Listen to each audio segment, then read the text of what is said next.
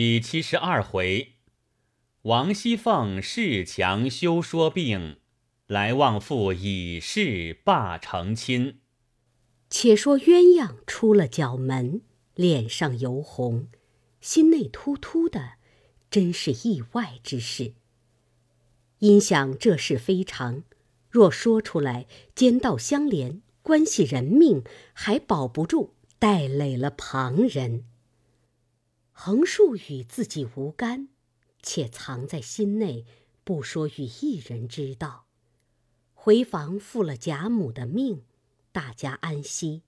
从此凡晚间，便不大往园中来，因思园中尚有这样奇事，何况别处？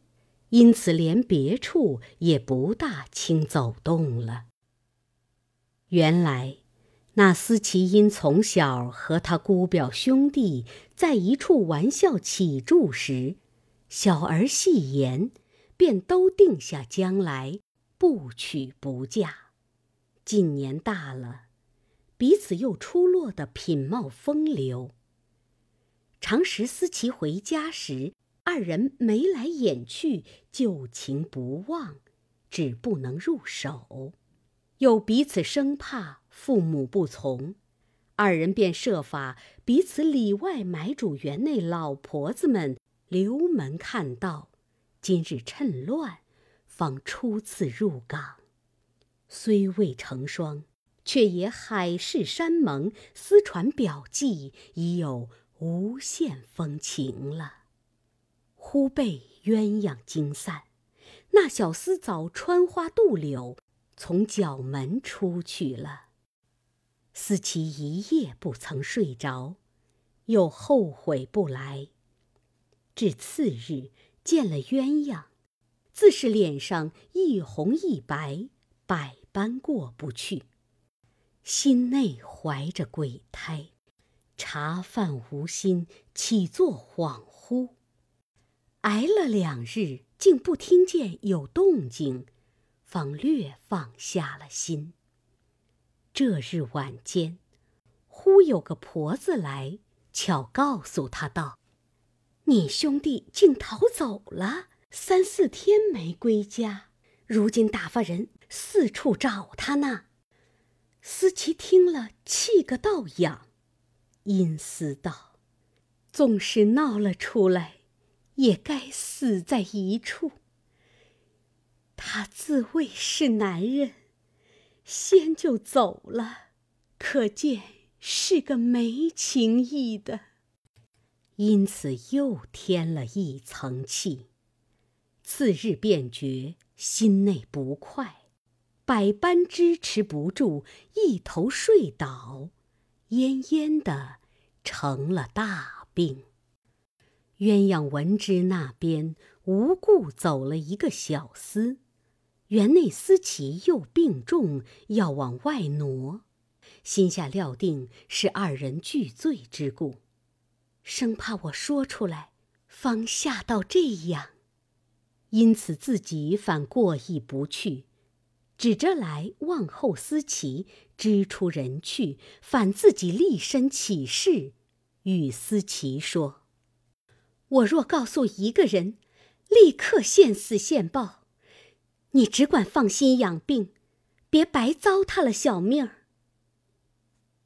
思琪一把拉住，哭道：“我的姐姐，咱们从小耳鬓厮磨，你不曾拿我当外人待，我也不敢怠慢了你。如今我虽一朝走错，你若果然不告诉一个人，你就是我的亲娘一样。”从此后，我活一日，是你给我一日。我的病好之后，把你立个长生牌位，我天天焚香礼拜，保佑你一生福寿双全。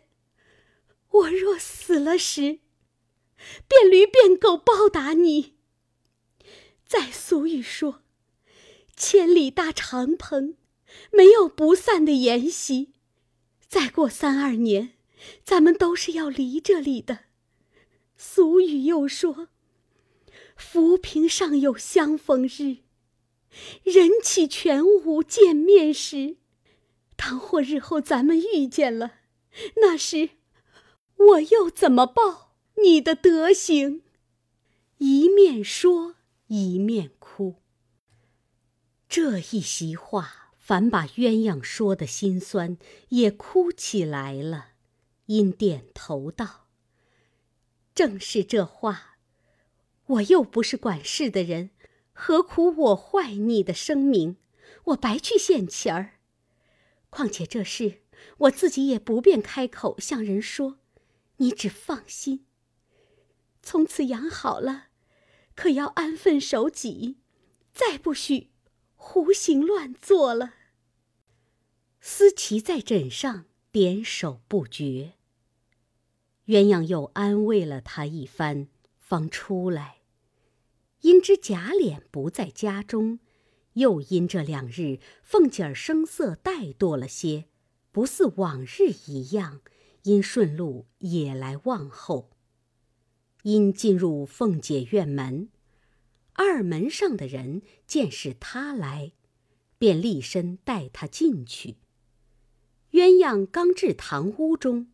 只见平儿从里间出来，见了他来，便忙上来，悄声笑道：“才吃了一口饭，歇了午睡，你且这屋里略坐坐。”鸳鸯听了，只得同平儿到东边房里来。小丫头倒了茶来，鸳鸯因巧问：“你奶奶这两日是怎么了？我看她懒懒的。”平儿见问，因房内无人，便叹道：“他这懒懒的也不止今日了，这有一月之前便是这样。又兼这几日忙乱了几天，又受了些嫌弃，从心又勾起来，这两日比先又添了些病，所以支持不住，便露出马脚来了。”鸳鸯忙道。既这样，怎么不早请大夫来治？平儿叹道：“我的姐姐，你还不知道她的脾气的。别说请大夫来吃药，我看不过，白问了一声身上觉怎么样，他就动了气，反说我咒他病了。饶这样，天天还是查三访四，自己再不肯看破些，且养身子。”鸳鸯道：“虽然如此，到底该请大夫来瞧瞧是什么病，也都好放心。”平儿道：“我的姐姐说起病来，据我看也不是什么小症候。”鸳鸯忙道：“是什么病呢？”平儿见问，又往前凑了一凑，向耳边说道：“只从上月行了经之后。”这一个月竟利利兮兮的没有止住，这可是大病不是？鸳鸯听了，忙答道：“哎呦，依你这话，这可不成了血山崩了。”平儿忙啐了一口，又巧笑道：“呸！你女孩家这是怎么说？倒会咒人呢？”鸳鸯见说，不禁红了脸。又巧笑道：“究竟我也不知什么是崩不崩的，你倒忘了不成？先我姐姐不是害这病死了，我也不知是什么病，因无心听见妈和亲家妈说，我还纳闷，后来也是听见妈细说缘故，才明白了一二分。”平儿笑道：“你该知道的。”我竟也忘了。二人正说着，只见小丫头进来，向平儿道：“方才朱大娘又来了，我们回了她，奶奶才歇午觉，她往太太上头去了。”平儿听了，点头。鸳鸯问：“哪一个朱大娘？”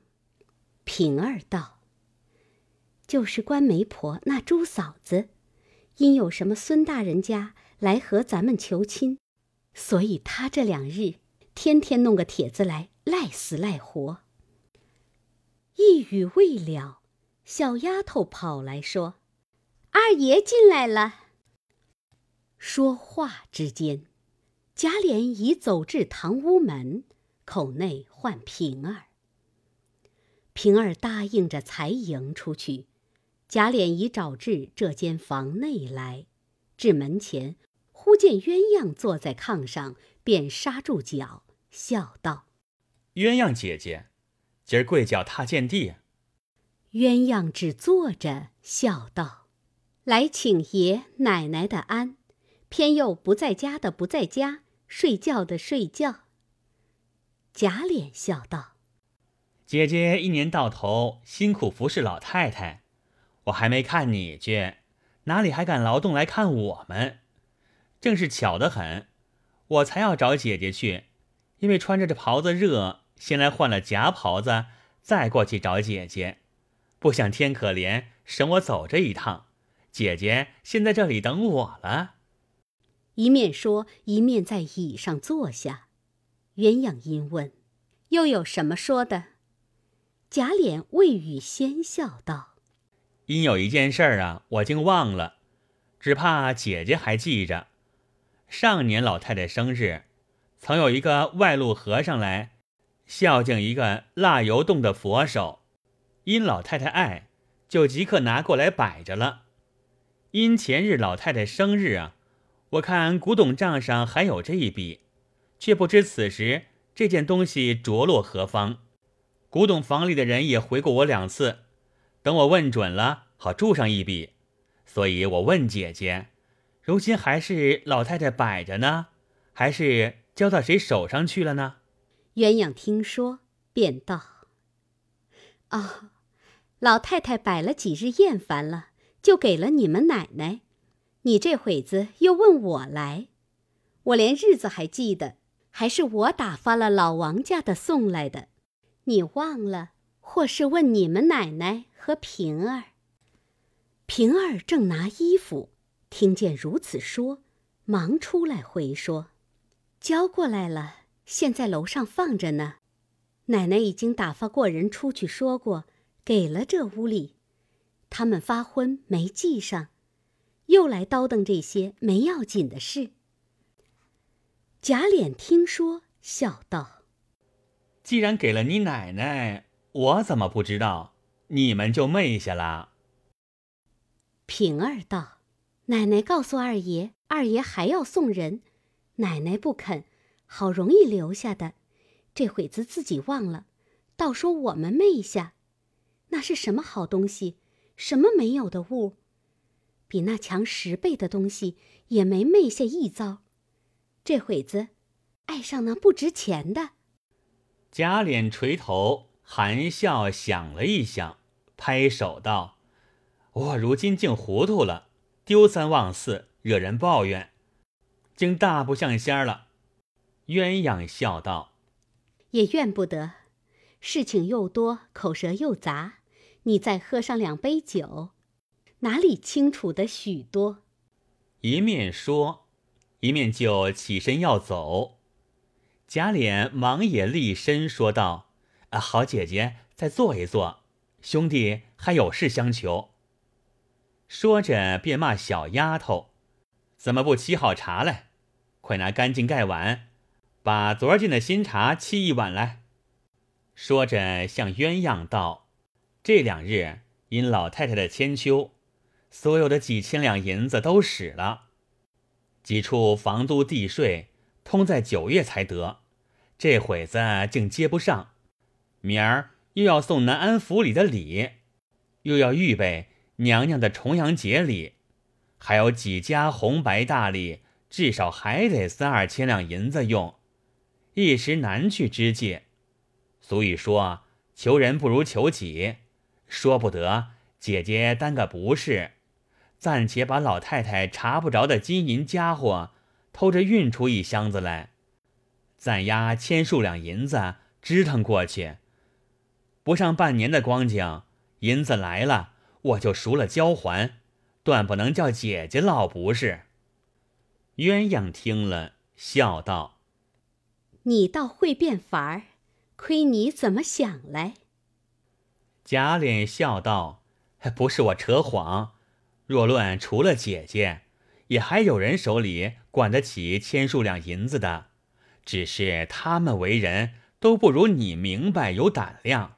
我若和他们一说，反吓住了他们，所以我宁撞金钟一下，不打破鼓三千。”一语未了，忽有贾母那边的小丫头子忙忙走来找鸳鸯说。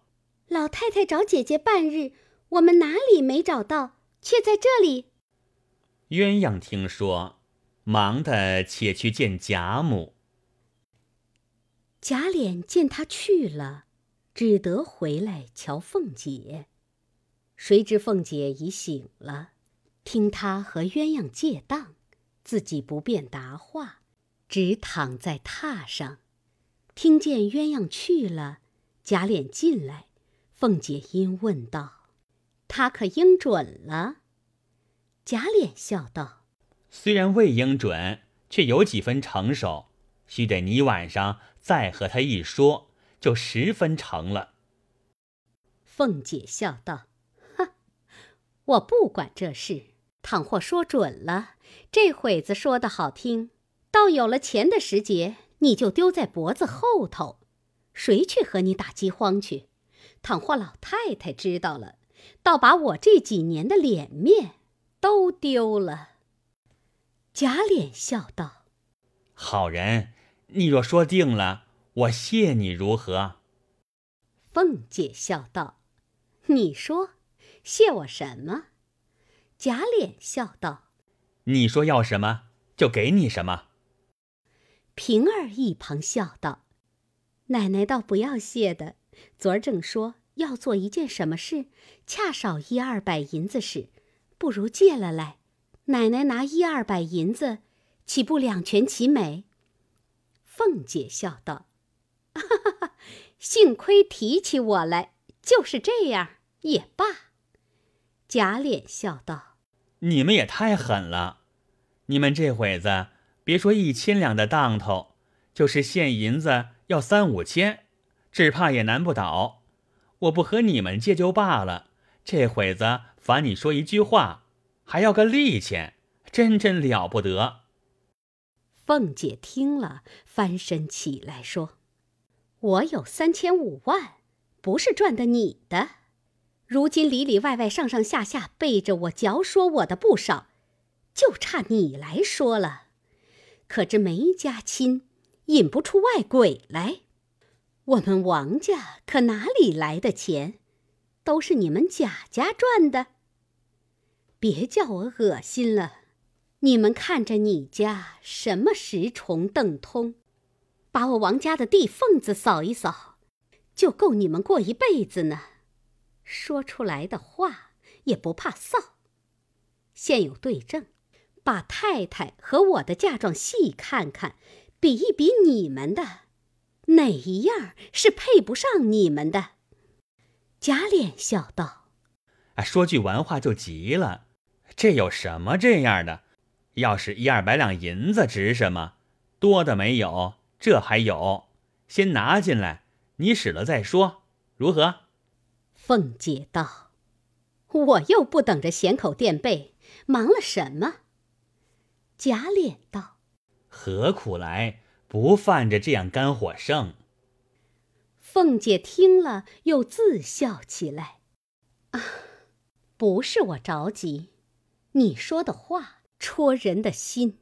我因为我想着后日是尤二姐的周年，我们好了一场，虽不能别的，到底给她上个坟，烧张纸，也是姊妹一场。她虽没留下个男女。”也不要前人撒土迷了后人的眼才是。一语倒把贾琏说没了话，低头打算了半晌，方道：“难为你想的周全，我竟忘了。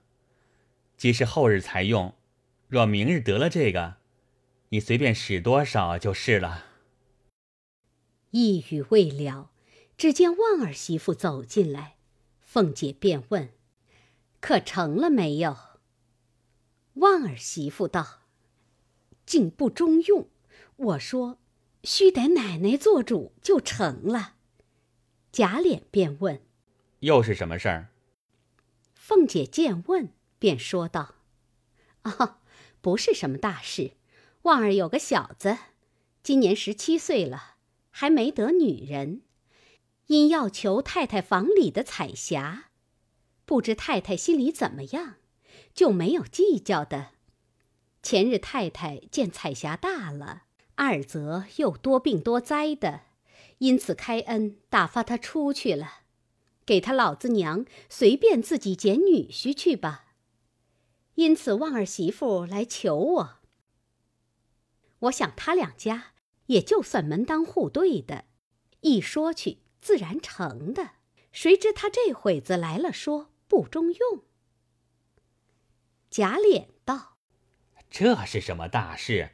比彩霞好的多着呢。”旺儿家的陪笑道：“爷虽如此说，连他家还看不起我们，别人越发看不起我们了。好容易相看准一个媳妇，我只说求爷奶奶的恩典，替做成了。”奶奶又说她必肯的，我就烦了人走过去试一试，谁知白讨了没趣。若论那孩子倒好，据我素日私印试他，他心里没有甚说的，只是他老子娘两个老东西太心高了些。一语戳动了凤姐和贾琏。凤姐因见贾琏在此，且不作一声，只看贾琏的光景。贾琏心中有事，哪里把这点子事放在心里？待要不管，只是看着他是凤姐儿的陪房，且又素日出过力的，脸上实在过不去，因说道：“什么大事儿，只管咕咕唧唧的，你放心，且去。我明儿做媒。”打发两个有体面的人，一面说，一面带着定礼去，就说我的主意。他十分不依，叫他来见我。旺儿家的看着凤姐，凤姐便扭嘴儿。旺儿家的会意，忙爬下就给贾琏磕头谢恩。贾琏忙道：“你只给你姑娘磕头，我虽如此说了，这样行。”到底也得你姑娘打发个人，叫他女人上来和他好说更好些。虽然他们必依，然这事也不可霸道了。凤姐忙道：“连你还这样开恩操心呢，我倒反袖手旁观不成？旺儿家的，你听见说了这事，你也忙忙的给我完了事来。”说给你男人，外头所有的账，一概赶今年年底下收了进来，少一个钱我也不依的。我的名声不好，再放一年，都要生吃了我呢。旺儿媳妇笑道：“奶奶也太胆小了，谁敢议论奶奶？若收了时，公道说，我们倒还省些事。”不大得罪人。凤姐冷笑道：“哼，我也是一场痴心白使了。我真个的还等钱做什么？不过为的是日用出的多，进的少。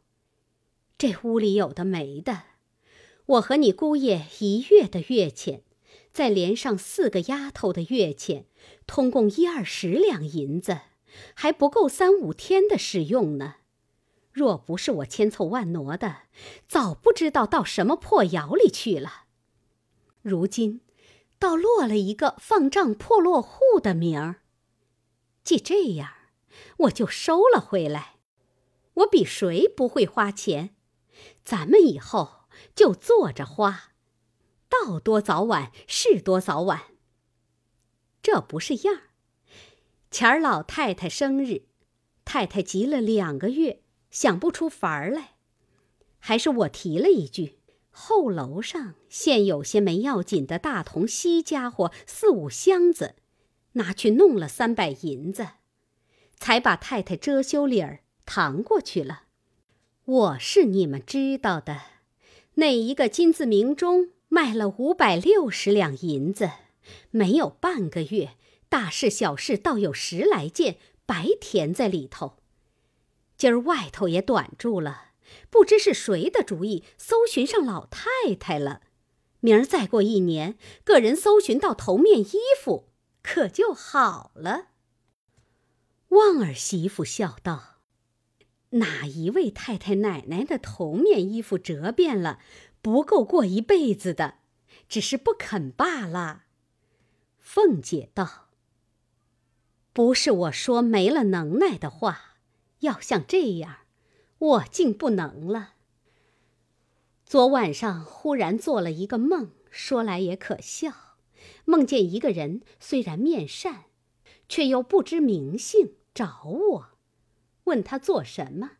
他说娘娘打发他来要一白皮锦。我问他是哪一位娘娘，他说的又不是咱们家的娘娘。我就不肯给他，他就上来夺，正夺着就醒了。旺儿家的笑道：“这是奶奶的日间操心，常应候宫里的事儿。”一语未了，人回，夏太傅打发了一个小内监来说话。贾琏听了，忙皱眉道：“又是什么话？一年他们也搬够了。”凤姐道：“你藏起来，等我见他。若是小事罢了，若是大事，我自有话回他。”贾琏便躲入内套间去。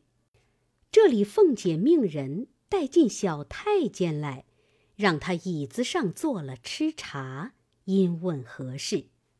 那小太监便说：“夏爷爷因今儿。”偶见一所房子，如今净短二百两银子，打发我来问舅奶奶家里有现成的银子，暂借一二百，过一两日就送过来。凤姐听了，笑道：“哈哈哈，什么是送过来？有的是银子，只管先兑了去，改日等我们短了再借去，也是一样。”小太监道：“夏爷爷还说了，上两回还有一千二百两银子没送来，等今年年底下，自然一齐都送过来。”凤姐笑道：“ 你夏爷爷好小气，这也值得提在心上。我说一句话，不怕他多心。”若都这样记清了还我们，不知还了多少了。只怕没有，若有，只管拿去。因叫旺儿媳妇来。出去，不管哪里，先支二百两来。旺儿媳妇会意，阴笑道：“我才因别处织不动，才来和奶奶织的。”凤姐儿道。你们只会里头来要钱，叫你们外头弄去就不能了。说着，叫平儿把我那两个金项圈拿出去，暂且押四百两银子。平儿答应了，去半日，果然拿了一个锦盒子来，里面两个锦服包着。打开时，一个金蕾丝攒珠的。那珍珠都有莲子大小，一个点翠嵌宝石的，两个都与宫中之物不离上相。一时拿去，果然拿了四百两银子来。凤姐命与小太监打叠起一半那一半命人与了旺儿媳妇，命他拿去办八月中秋的节。那小太监便告辞了，凤姐命人替他拿着银子送出大门去了。这里贾琏出来笑道：“这一起外岁何日是了？”凤姐笑道：“刚说着，就来了一股子。”贾琏道：“昨儿周太监来，张口一千两，我略应慢了些，他就不自在，将来得罪人之处不少。这会子再发个三二百万的财就好了。”一面说。一面平儿服侍凤姐，另洗了面，更衣往贾母处去伺候晚饭。这里贾琏出来，刚至外书房，忽见林之孝走来。贾琏因问何事，林之孝说道：“方才听得雨村降了，却不知因何事，只怕未必真。”贾琏道：“真不真？”他那官儿也未必保得长，将来有事，只怕未必不连累咱们，宁可疏远着他好。林之笑道：“何尝不是？只是一时难以疏远。如今东府大爷和他更好，老爷又喜欢他，时常来往，哪个不知？”贾琏道：“横竖不和他谋事，也不相干。”你去再打听真了，是为什么？林之孝答应了，却不动身，坐在下面椅子上，且说些闲话。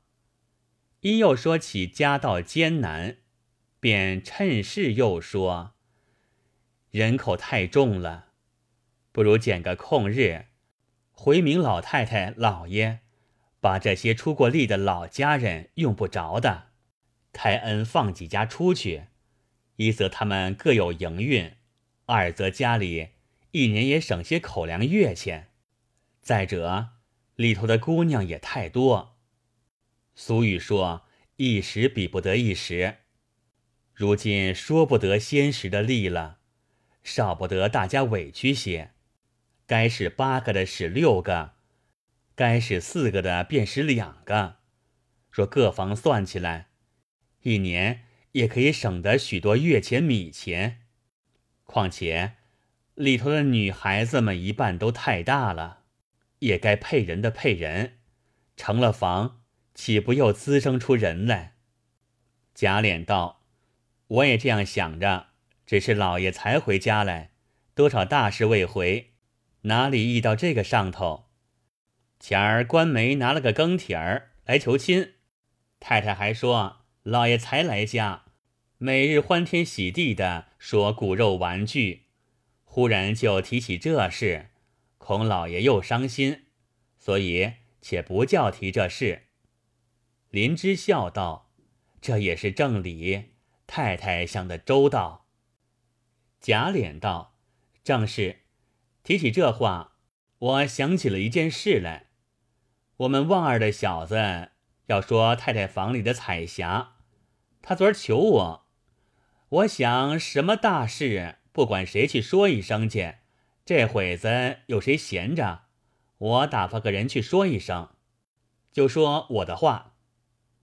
林之孝听了，只得应着，半晌笑道：“依我说，二爷竟别管这件事。旺儿的那小儿子虽然年轻。”在外头吃酒赌钱无所不至，虽说都是奴才们，到底是一辈子的事。彩霞那孩子，这几年我虽没见，听得越发出挑的好了，何苦来白糟蹋一个人？贾琏道：“他小儿子原会吃酒，不成人。”林之孝冷笑着：“岂是吃酒赌钱？”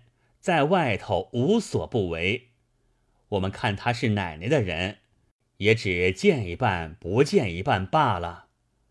贾琏道：“我竟不知道这些事，既这样，哪里还给他老婆？且给他一顿棍锁起来，再问他老子娘。”林之孝笑道：“何必在这一时？那是错，也等他再生事。”我们自然回也处置，如今且恕他。贾琏不语，一时林之孝出去。晚间，凤姐已命人唤了彩霞之母来说媒。那彩霞之母满心纵不愿意，见凤姐亲自和她说，何等体面，便心不由意的满口应了出去。今凤姐问贾琏可说了没有？贾琏因说：“我原要说的，打听着他小儿子大不成人，故还不曾说。若果然不成人，且管教他两日，再给他老婆不迟。”凤姐听说，便说：“哦，你听见谁说他不成人？”贾琏道：“不过是家里的人。”还有谁？凤姐笑道：“ 我们王家的人，连我还不中你们的意，何况奴才呢？我才已经和他母亲说了，他娘已经欢天喜地应了，难道又叫进他来不要了不成？”贾琏道：“既你说了，又何必退？明儿说给他老子，好生管他就是了。”这里说话不提。且说彩霞因前日出去，等父母责人，心中虽是与贾环有旧，尚难做准。今日又见旺儿每每来求亲，早闻得旺儿之子酗酒赌博，而且容颜丑陋，一计不知。自此心中越发懊恼。生恐望儿仗凤姐之事一时做成，终身为患，不免心中急躁。遂至晚间，巧命他妹子小霞进二门来找赵姨娘问了端地。赵姨娘素日身与彩霞契合，巴不得与了贾环，方有个绑臂，不成望。王夫人又放了出去，每说贾环去讨，一则贾环羞口难开，二则贾环也不大甚在意。不过是个丫头，她去了，将来自然还有，遂千言住不说，意思便丢开手。无奈赵姨娘又不舍，又见他妹子来问，是晚得空。便先求了贾政，贾政因说道：“且忙什么？等他们再念一二年书，再放人不迟。我已经看中了两个丫头，一个与宝玉，一个给环儿。只是年纪还小，又怕他们误了书，所以再等一二年。”赵姨娘道。宝玉已有了二年了，老爷还不知道。贾政听了，忙问道：“谁给的？”赵姨娘方欲说话，只听外面一声响，不知何物，大家吃了一惊，不小。要知端地，且听下回分解。